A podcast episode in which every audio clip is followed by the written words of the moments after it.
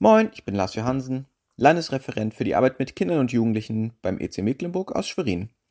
Ich gucke nicht viel Fernsehen, aber wenn es doch mal soweit ist, sehe ich gerne gefragt gejagt vom NDR. In dieser Quizsendung tritt ein Team von vier Kandidaten gegen ein Superhirn, den sogenannten Jäger, an. Keine leichte Aufgabe, denn der Jäger ist ausgewiesener Quizprofi aus der deutschen Quiznationalmannschaft, sogar der deutsche Quizmeister, also echte Brains kaum zu besiegen. Nun müssen alle in verschiedenen Runden Kategorien von Quizfragen beantworten. Mal hat man äh, eine bestimmte Zeit und muss möglichst viele Fragen beantworten, mal ist es ein Duell und es geht darum, wer schneller ist. Mal geht es darum, man antwortet abwechselnd, wer zuerst einen Fehler macht. Und ich sitze auf meinem Sofa und ich freue mich einfach. Und am meisten freue ich mich, wenn ich eine Antwort weiß, die Kandidaten oder sogar der Jäger nicht weiß oder wenn ich schneller bin. Und dann kam ich mir unglaublich clever vor und habe mir schon mehrfach gedacht, ach, das ist so, so leicht. Solche Fragen, dieses Spielprinzip, da müsste ich mich mal bewerben. Das gewinne ich doch locker. Stutzig gemacht hat mich, dass wirklich fast jedes Team verliert und am Ende sagt, vom Sofa sah es so leicht aus, aber hier in dieser Situation ist es doch sehr schwer. Respekt für jeden Kandidaten, der das durchsteht. Und wenn man so drüber nachdenkt, klar, vom Sofa, da ist es ja sicher, da steht man nicht unter Druck, man ist nicht im Studio, man kann sich nicht total blamieren, es ist ja sonst keiner da, außer meiner Frau, die sagt, ach, du Dussel, wenn ich eine Frage falsch beantworte. Also unter Extremsituationen in echt ist es schon wirklich schwierig. Da kann man leicht blöde Ratschläge vom Sofa geben. Die Losung für heute steht in Hiob 9, Vers 4 und lautet, Gott ist weise und mächtig, wer stellt sich ihm entgegen und bleibt unversehrt?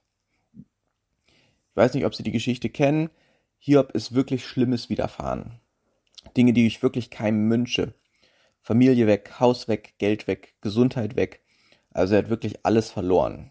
Außer drei Freunde, wo ich manchmal gedacht habe, naja, vielleicht hätte er die doch auch besser verloren. Aber die drei Freunde gibt es jedenfalls und die geben ihm immer wieder Ratschläge. Beziehungsweise sie sitzen mit ihm da und überlegen, womit er das eigentlich verdient hat. Und sie finden immer wieder Ansätze, warum es gerade ihm so schlecht geht. Allerdings sind sie nicht mittendrin, sie begeben sich nicht mit Hiob in seine Situation, sondern sie kommentieren quasi wie vom Sofa seine Antworten wie bei einer Quizshow. Es ist beeindruckend, finde ich, dass Hiob sich von seinen Freunden nicht verunsichern lässt. Er lässt sich nicht einreden, er hätte irgendwas gemacht, er hätte die Situation verdient, sondern er zweifelt hart, verzweifelt auch etwas, aber er bleibt an Gott dran.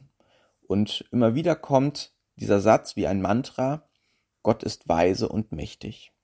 Er vertraut darauf, dass Gott einen Plan hat, dass Gott ihn nicht alleine lässt und dass sich auch alles zum Guten wenden kann.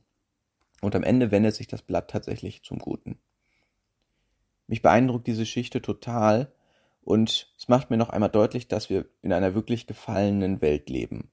Dass die Frage, ob es Gott gibt oder nicht, nichts mit meinem individuellen Wohlergehen zu tun hat. Auch wenn es mir schlecht geht, auch wenn es uns schlecht geht, kann es Gott geben. Trotz Krieg, trotz Umweltkatastrophen, trotz allem, was gerade in den Nachrichten so auf und ab läuft, hat nichts damit zu tun, ob es Gott gibt oder nicht. Ich muss sagen, ich verstehe ihn oft nicht. Es ist ein Gott, der mir ein Rätsel bleibt, wo ich manchmal denke, hm, warum hat er denn das jetzt gemacht? Oder warum hat er dies oder das jetzt zugelassen? Aber ich vertraue darauf, dass er ein guter Gott ist und bleibt. Dass er mich liebt dass er größer ist, als ich es mir vorstellen kann und ich einfach zu klein bin, um alles zu verstehen. Gott hat alles getan, damit ich, damit du ewiges Leben haben können. Er ist gestorben am Kreuz.